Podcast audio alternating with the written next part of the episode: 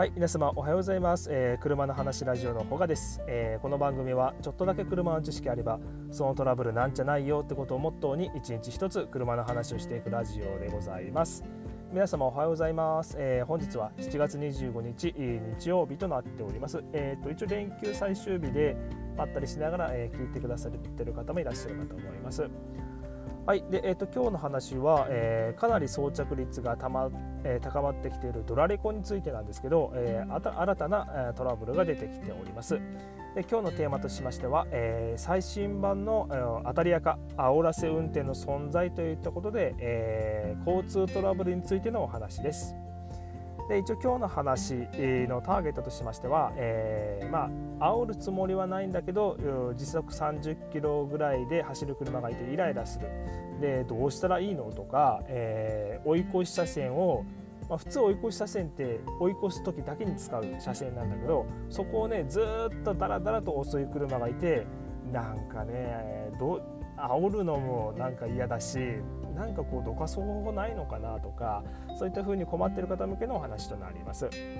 で、えーと、今日の、まあ、話をしていく中で、まあ、そもそも、まあ、ドライブレコーダーがどういう役割をするかとかそういう話なんですですけど、まあ、ドライブレコーダーって当然えー、事故交通事故が起こった時の、えー、その瞬間を記録しますそして、えー、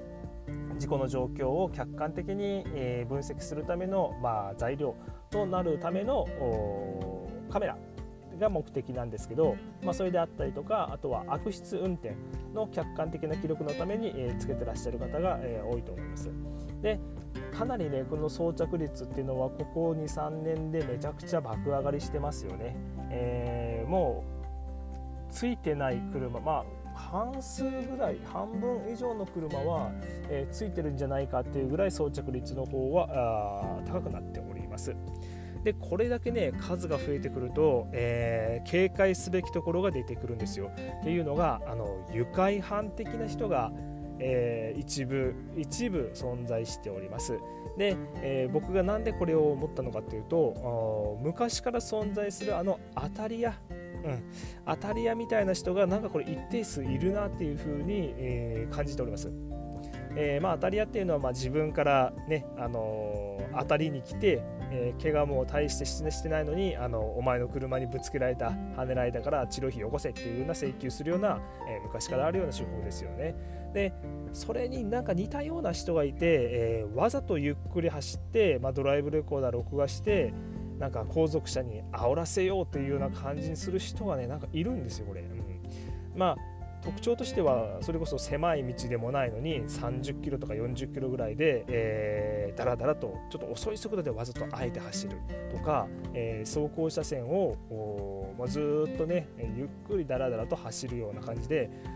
あえて交通の妨げ流れをちょっとだけ妨げてなんか煽らせようというような感じなんですけど、まあ、目的はねはっきりとはわ、えー、からないんですけどえー、っとね僕が考えている考察としては2つあります。えっとまあ、こういうドライブレコーダーの動画って YouTube でめちゃくちゃ数が上がってます。うん、だからそういう YouTube で、えー、動画の投稿用に、え、なんか撮ってるのかなっていうふうに思うんですよ。それこそま YouTube で再生回数がバーンと伸びればやっぱりそれこそ、あのー、割とねお金も入ってきたりとかいう仕組みもありますんで再生回数目当てのなんか動画の撮影なのかなと思うんですよ。でもう1個は、えー、まあ、例えば、え、相手の車がトラックとか、え、営業者とかの事業用の車ならばあの結構会社の名前のステッカーとか貼ってるじゃないですか。ま、それを見て、え会社にクレームを入れてきて脅すような感じなどの目的ではないかと考察しております。うんでまあ、これに対抗する有効な手段これがないのかという話をしたいんですけど現状有効な手段っていうのはもうないと思います。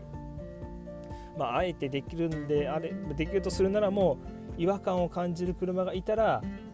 もうちょっと距離を空ける車間距離を空けてまあもうそれこそもう別のルートもう同じ道路通らないんで、えー、もう別のルート行ったりとか一旦自分がちょっとまコンビニに寄って、まあ、コーヒーとかタバコでも買ってからちょっと再スタートしようかとか、うん、で追い越しはねもう極力避けた方が無難だと思います。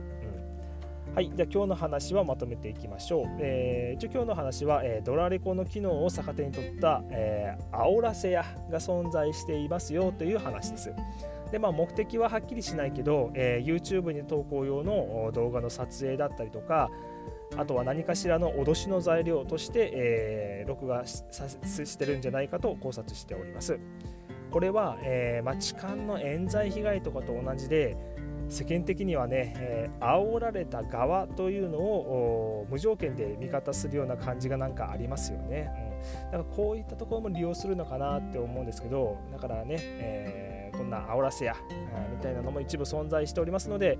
これからまあ、えー、夏の時期お出かけとか、えー、お盆の時期の出かけ、えー、も増えてくると思いますので、えー、車の運転には十分にお気をつけください。それではまた明日お会いしましょう。バイバイ。